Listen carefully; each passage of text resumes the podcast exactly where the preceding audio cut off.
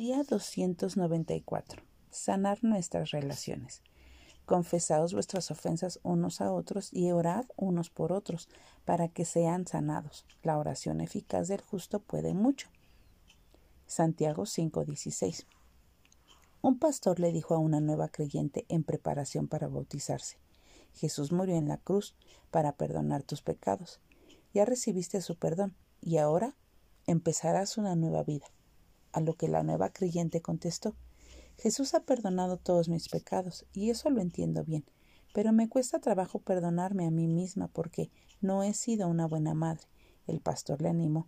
Si no fuiste una madre ideal cuando tus hijos eran pequeños, hoy con la ayuda del Señor podrás comenzar a ser la madre que tus hijos adultos necesitan. Llegó el día del bautismo y el culto estaba por comenzar cuando comenzaron a llegar los invitados de esta chica su hijo y su hija, una sobrina y una cuñada. El pastor y la hermana entraron a la pila bautismal y miraron en la audiencia en medio de un silencio absoluto. Ella tomó la palabra. Hijos míos, le doy gracias a mi Señor Jesús por haber perdonado mis pecados, pero ahora les pido humildemente a ustedes que también me perdonen. Confieso que mi vida era un desastre y que fui una mala madre para ustedes.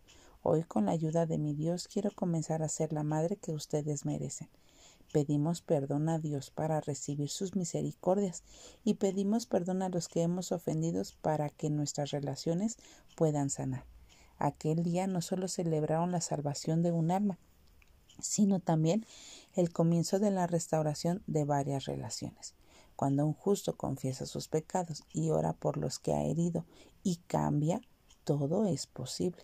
La confesión, confesión sincera y humilde obra milagros.